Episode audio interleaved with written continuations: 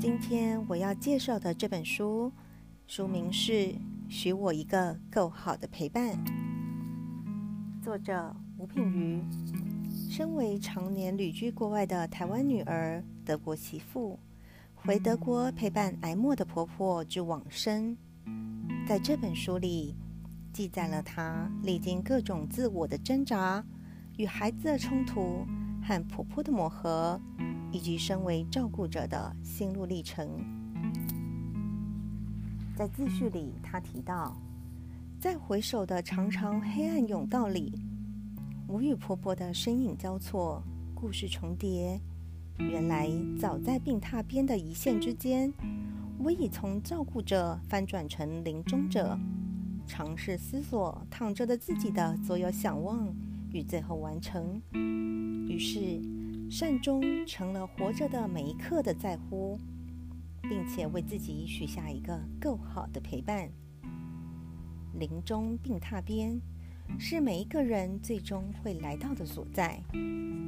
不管是作为临终者或照顾者，在这生死临界的场域，时间与空间限缩的边缘体验里，在世的角色、惯性模式、关系情感。自我价值，乃至于潜意已久的生命故事，都像被突然碾压爆开来的浓缩胶囊，颗粒分明地散落满地，却又非得被一一拾念、凝视，才能再度回填封存，成为一颗真正能滋养自己身心灵的长效良方。先吞下这胶囊，好好照顾自己。才能照顾他人的身心灵。这份记录仅是呈现德国居家安宁照顾病榻边的一个面向，无意鼓动某种角色义务的履行，或是强化所谓传统的孝道。因为每一段相对关系都是独一无二的，照顾与陪伴的形式对双方都有难以言喻的意义。而且，每个决定背后都有值得被尊重的原因，以及此去用生命传续故事的无限可能。第一章，迎向自己。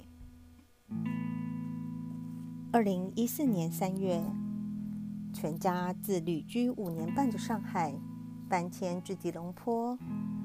从灰霾尘埃的科校春寒，来到怡红快绿的热带雨林。谁知道，尚待在服务型公寓，努力找寻新住所的我们，在第三周的某个晚餐后，与婆婆网络视讯时，得知她因食欲不振雨下肢肿胀，隔天得紧急入院检查。几日之后，先生难过地说。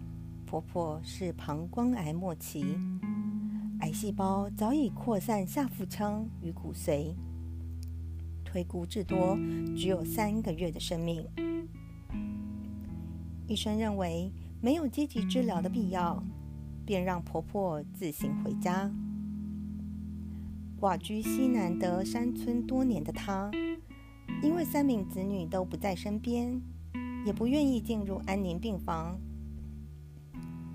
便由基福会进行每日探视与送餐。当先生静默地走回房间，我立刻订了机票，准备隔周带着三名孩子直飞德国。平日遇上状况总是犹豫未决的我，竟然迅速地擅自决定，并且自告奋勇地愿意回去担任居家安宁照顾的工作，甚至。开始计划将孩子暂时转学回德国的相关事宜。至于才刚履新不便请假的先生，知道后只能沉默地接受这权宜之计。这是我难得的自作主张，其后更得学习为这决定负起责任，并且承担所有的发生。而不是期待他人的包容与理解，甚至是感激。然而，当日子越逼近回德国，我越是焦虑。吉隆坡的新生活还毫无头绪，德国婆婆那边似乎又是一个陌生与未知的开始，亦或是结束。我所不知道的是，新生活的混乱不是眼下婆婆的癌症所引发，而是我内在经年不知、无能或不愿处理的生命课题——自我的混乱。除了媳妇这个角色，或是还有更本然的自我。行前两天的清晨，参加德国友人的聚会，当大家聊着接下来的复活节度假计划，我提到因婆婆罹癌得赶回德国，在座其中一位德国太太讶异地反问我：“你婆婆生病跟你有什么关系呢？”为什么要牺牲自己的复活节假期呢？你是谁？另一位更直白地质问我。经这么一问，我呆愣地说不出话来，脑门轰然作响，仅听见他们正色且斩钉截铁地说：“你与婆婆是没有任何关系存在的。”后来。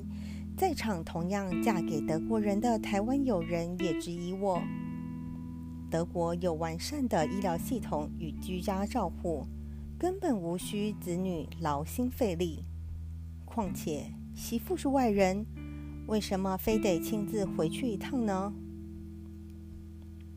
于事无补，这是他们一致的答案，几乎超过我所预期的。周遭朋友的诸多质疑，一一拆解了我回德国的正当性，将我逼到死角，非得重新审视媳妇的角色，并且厘清自己回德国陪伴婆婆的动机。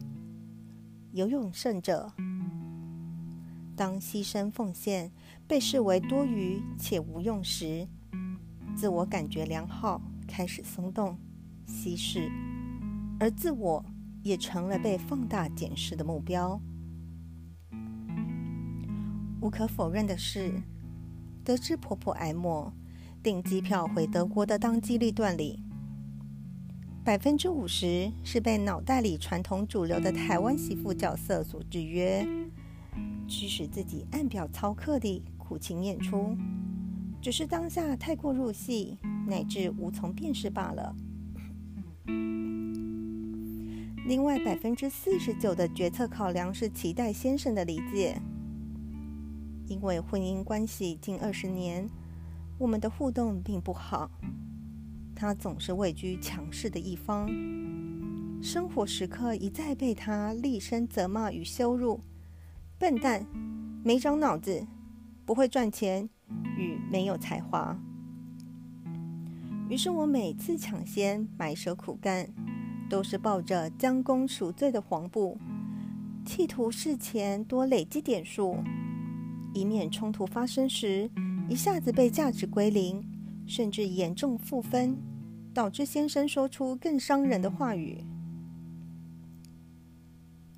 老实说来，我人生的戏路并不宽广，演技也从未能突破。不管扮演青衣或花旦。乃至老旦或龙套，各种角色的演绎都如出一辙的苦情。反正就是台湾阿信，从出生一路演到老，在家暴的原生家庭里成长，形塑了我的自卑与罪疚感。我学会用憋屈向命运低头，以免拳头将我打得眼冒金星。我也专挑吃力不讨好的活，死命埋首工作，避免与人正面冲突，并利用缺乏现实感且无限探底的自我牺牲，交换别人的不嫌弃。而在关系上，更是像清仓大拍卖似的输成，极尽讨好的试图换来表象的长治久安与和谐。仿佛唯有不被嫌弃，才能确保自己存在的可能，而以讨好、防腐、封存的和谐关系，才能防止冲突、暴力再度将我吞没。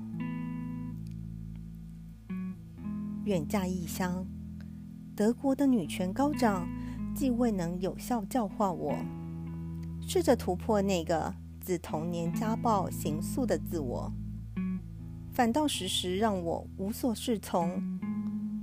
无论是面对婆婆或先生，我刻意的温良恭俭让，有时适得其反地惹恼了盛气凌人的婆婆，而落在先生眼里，更是咎由自取的软弱与无能。记得记得二零零二年去意大利嘎达湖度假时。我跟先生据理力争，非得带婆婆一起去。她有些不悦，因为在讲求个人主义的德国，并不实行承欢膝下，更遑论有孝顺的概念。她还提醒我，婆婆有很多漏电板，少有人能跟她好好相处。果不其然。在度假别墅的第一个晚上，挥汗烹煮的蒜蓉蒸虾、番茄意海鲜意大利面与巴西利炒蛤蜊才端上桌，婆婆马上垮下脸说：“我们德国晚餐不吃气味重的食物，你这样搞得房子臭烘烘的，我待会怎么睡呢？”随即拿出皮包里从德国带来的干硬面包，转身进卧房。大力甩上门。当下，老公没好气地数落我说：“我早就警告过你，何必带他出来扫兴呢？”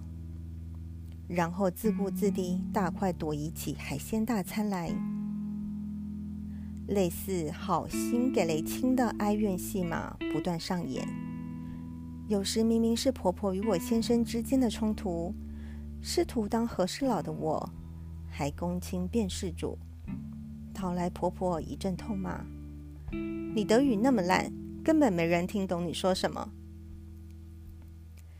每次先生总坚持要求我自己正面反击婆婆，但害怕冲突的我，宁愿选择自拟的哀怨，似乎永远都学不会呛声，玩于坚守台湾苦情媳妇的角色演绎。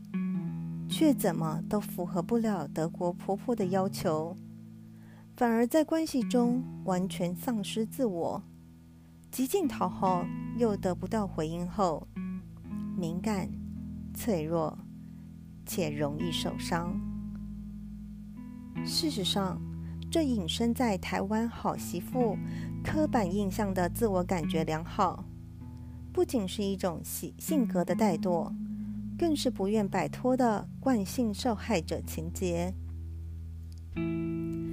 就在婆婆生命即将走向终点的哀末，回德国陪她走完最后一程的决定里，依然是百分之五十惯性苦情角色演出，与百分之四十九自我不确定与价值低落的讨好策略。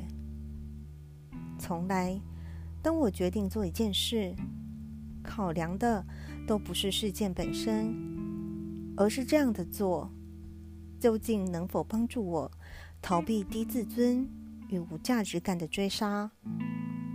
显然，这一切都是被阴暗的情节所驱使。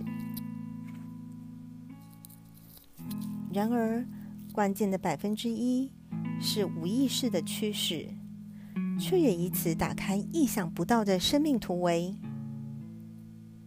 未知，并非尚未发生，却早已暗暗念寒光的闪现。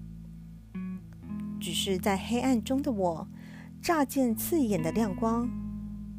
究竟是选择惯性逃跑，亦或是迎向自己的命运？